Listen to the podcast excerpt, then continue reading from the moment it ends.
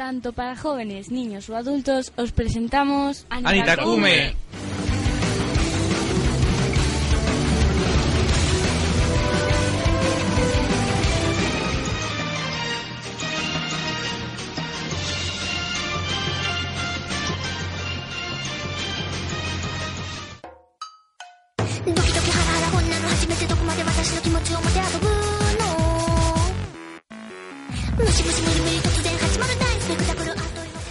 Si eres un amante de la cultura japonesa o simplemente quieres introducirte en ella, recuerda bien esta sección, porque de ese modo conseguirás estar al tanto de las últimas novedades.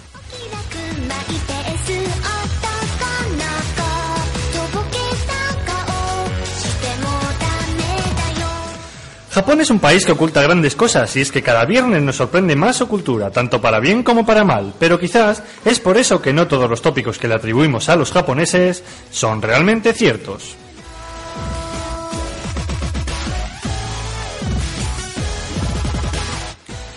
¿Para qué nos sirven las mascarillas? No hace falta que vayas al país nipón para darte cuenta que los japoneses llevan mascarillas. Aunque puede parecer que sea para no respirar, la contaminación de las ciudades en realidad lo hacen para no contagiar a los demás los virus que padecen.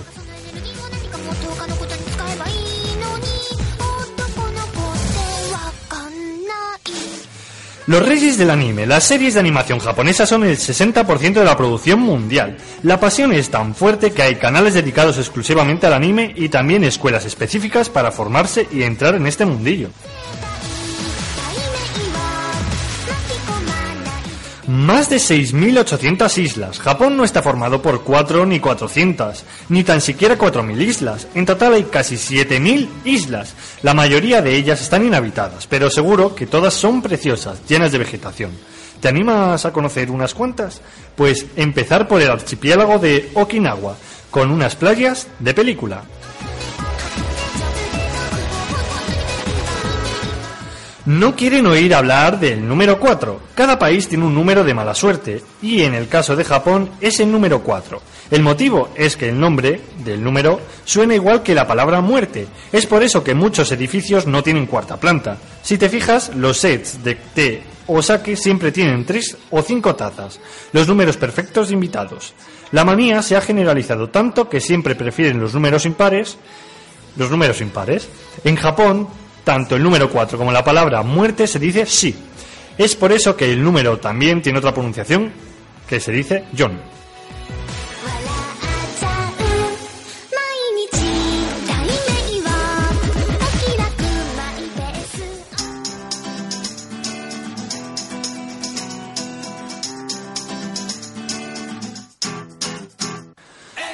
¿Quieres estar al tanto de todas las novedades que se producen en el mundillo del anime y del manga? Pues es así, aquí os traemos algunas de las noticias más interesantes para esta próxima semana.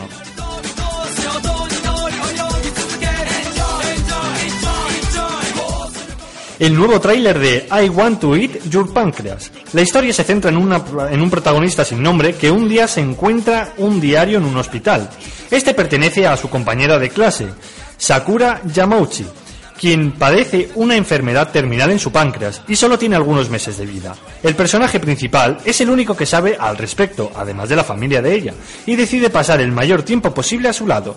La cinta se estrenará el 1 de septiembre en Japón. Aún no se ha confirmado su distribución en Occidente, más allá de que Aniplex que la llevará a Estados Unidos. El año pasado esta obra fue adaptada en un largometraje live action.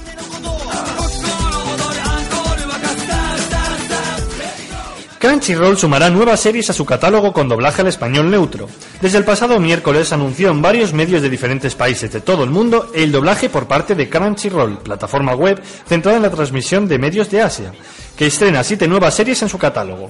Esto, por supuesto, también alcanza a España. Ante todo, aclarar que el doblaje para todos los países de habla hispana es único, optando para ello por un español neutro.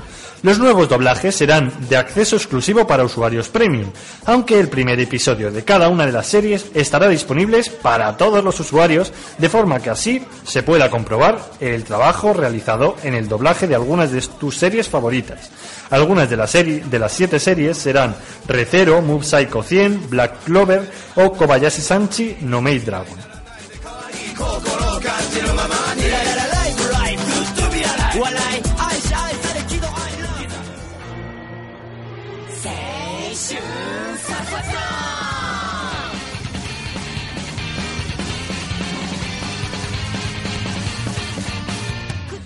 Si alguna vez habéis imaginado en asesinar a vuestro profesor que tiene tanta manía en vosotros, este es vuestro anime.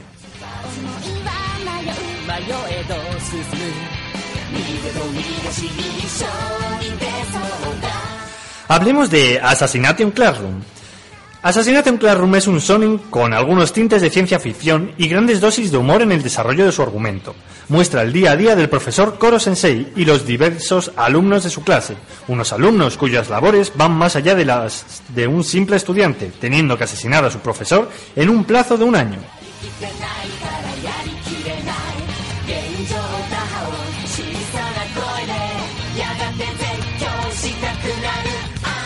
Koro Sensei es una forma de vida no humana con extraños poderes, entre ellos la capacidad de moverse a velocidad Mach 20, y que tras destruir un 70% de la Luna, tiene la intención de aniquilar el planeta Tierra. Sin embargo, por alguna extraña razón, decide enrolarse como profesor de una clase en concreto, la clase 3E, de una de las escuelas más prestigiosas de Japón.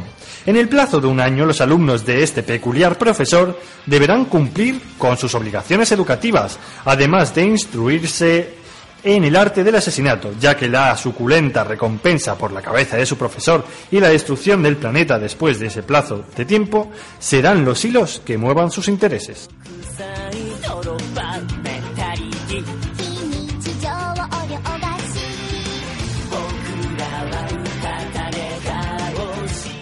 Sin embargo, el verdadero valor implícito de Asesinato en Classroom descansa en su crítica hacia el sistema educativo actual.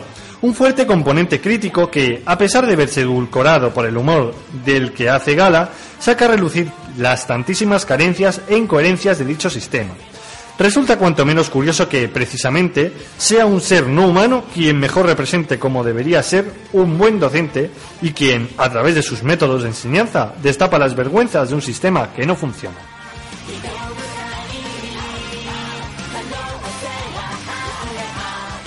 Así que si te gustan las comedias mezcladas con acción, esta es tu serie de Sonen que además se dobló al español y que podéis ver en la plataforma de Netflix tanto la primera temporada como la segunda, un total de 47 capítulos de 23 minutos aproximados.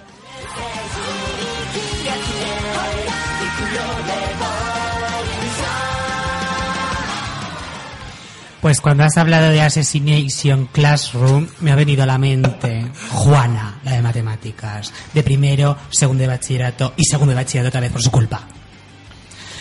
Así que me ha venido a la mente ella. De- deben ser todos los de matemáticas, porque yo tuve también a uno igual. Pues los de matemáticas deberían ser profesores del Classroom ese Yo, Assassination. yo tenía Chema de matemáticas de segundo bachillerato y de segundo bachillerato.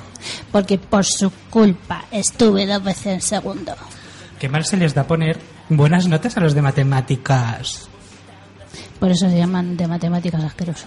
Hombre, los No, que son muy buenos, que hay algunos muy buenos, ¿verdad, Gelu? Sí. Juana no, y Chema tampoco. Y Aurelio tampoco, ¿eh? Aurelio tampoco. E- Ese ponía ceros como rosas. Menos mal que no estamos dando apellidos. Solo falta. Yo iba a darlo, pero me he callado porque digo, bueno, a lo mejor es ilegal dif- difamar a la gente. Pues va a ser que sí. O, o imagínate que nos está oyendo. Ya la has cagado. Ojalá. Chema, me acuerdo de ti. Pero sí, sí, ellos, ellos ya lo saben. Por, por las malas notas, ¿te acuerdas, no? Sí.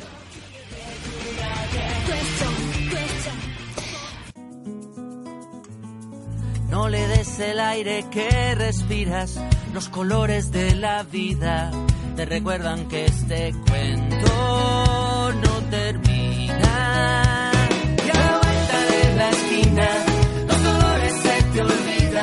A la vuelta de la esquina, Todos los viernes De 6 a 8 de la tarde un programa lleno. de cultura y curiosidades.